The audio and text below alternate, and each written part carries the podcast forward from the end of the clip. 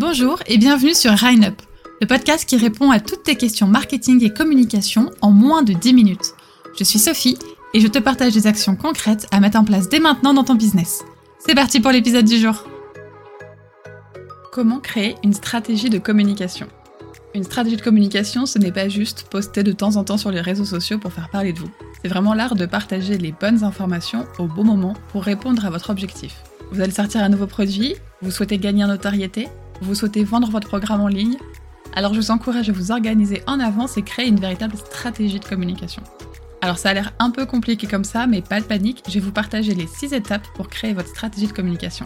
Je vous conseille d'ailleurs de prendre quelques notes ou de reprendre ce podcast lorsque vous voudrez créer votre stratégie pour reprendre chaque action étape par étape. C'est pas compliqué, mais ça va quand même vous demander un peu d'organisation. Alors pour commencer, l'étape numéro 1, vous devez faire une analyse des besoins et de vos moyens. On commence par les besoins. Vous devez répondre à la première question, quelle est ma cible? À qui je m'adresse?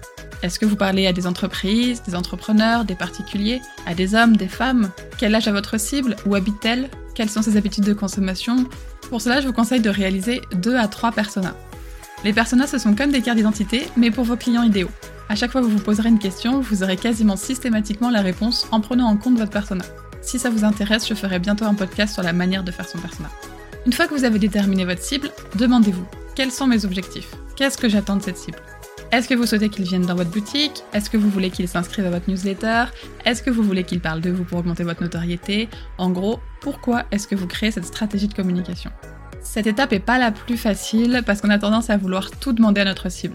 Qu'ils apprennent à vous connaître, qu'ils achètent, qu'ils commandent, qu'ils recommandent votre offre, tout d'un coup, mais dans la réalité, ça va pas aussi vite. S'ils sont satisfaits, vos clients pourront faire beaucoup pour vous. Mais en attendant, ne leur demandez pas trop d'un coup. Faites les choses dans l'ordre. Donc concernant les besoins, vous vous êtes demandé quelle est ma cible et qu'est-ce que j'attends d'eux. Maintenant, vous devez analyser les moyens que vous avez à votre disposition. Vos moyens humains et vos moyens financiers. Quels sont les moyens humains dont vous disposez? Est-ce que vous êtes toute seule? Combien de temps avez-vous à consacrer à votre communication? Est-ce que vous avez les compétences pour le faire? De connaître vos moyens humains, ça vous permettra de choisir la quantité de travail à faire en fonction de la quantité de travail que vous pouvez gérer. Ensuite, vous vous demandez quels sont vos moyens financiers. Est-ce que vous pouvez débloquer un budget pour faire de la publicité? Est-ce que vous avez les moyens de payer quelqu'un ou les logiciels dont vous pourriez avoir besoin? Est-ce que vous avez besoin de payer une formation? De vous poser ces questions, ça vous aidera à prendre des décisions en fonction de votre cible, de vos objectifs, de vos moyens, afin de ne pas mettre la barre trop haut. Donc une fois que vous avez analysé les besoins et les moyens, la première étape est finie. On passe donc à l'étape numéro 2, qui est l'audit de votre présence actuelle. Le but de cette deuxième étape est d'analyser ce que vous avez déjà produit sur vos réseaux sociaux en analysant le contenu et les statistiques de vos réseaux. Concernant le contenu, demandez-vous sur quel réseau vous êtes déjà présent. Est-ce que vous êtes actif? Est-ce que vous suivez un rythme de publication? De quoi est-ce que vous parlez? Est-ce que vous variez les sujets? Quelles sont les pratiques qui fonctionnent le plus et au contraire le moins bien sur votre compte? Et ensuite, analysez les statistiques plus précisément. Donc, combien avez-vous de followers? Combien avez-vous de likes, d'avis, de commentaires? Quel est votre taux d'engagement? Une fois que vous avez analysé votre activité sur les réseaux, vous pouvez passer à la troisième étape, qui est celle de réaliser votre benchmark. Donc comme pour l'étape précédente, vous devez analyser le contenu et les statistiques, mais cette fois de vos concurrents. Quel réseau utilisent-ils De quoi parlent-ils Quel ton utilisent-ils Combien ont-ils de commentaires, de likes, de followers? Qu'est-ce qu'ils font que vous aimez bien et dont vous pourriez vous inspirer? Qu'est-ce qui ne fonctionne pas ou ne vous plaît pas du tout? Je vous conseille de sélectionner entre 3 et 5 concurrents. Vous venez donc de réaliser les trois premières étapes qui sont l'analyse des besoins et de vos moyens, l'audit de votre présence sur vos réseaux sociaux et le benchmark qui est donc l'analyse de votre concurrence.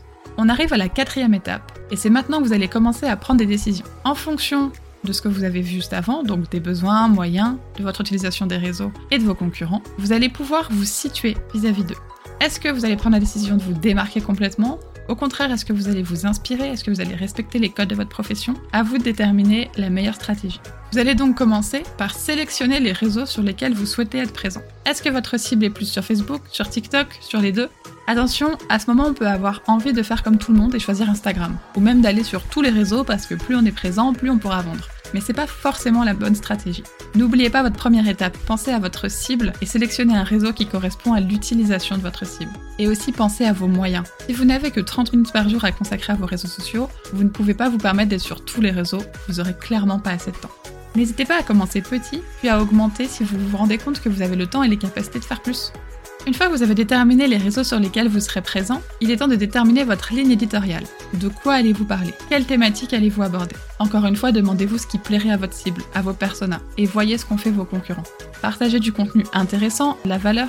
Si vous ne parlez que de vous ou si ne vous parlez que du contenu superficiel, votre cible ne verrait pas l'intérêt de vous suivre. Montrez votre expertise, parlez de vous, de vos offres, trouvez un équilibre entre tous ces contenus pour ne pas ennuyer votre cible, mais au contraire la stimuler et la mettre dans les meilleures conditions pour réaliser vos objectifs.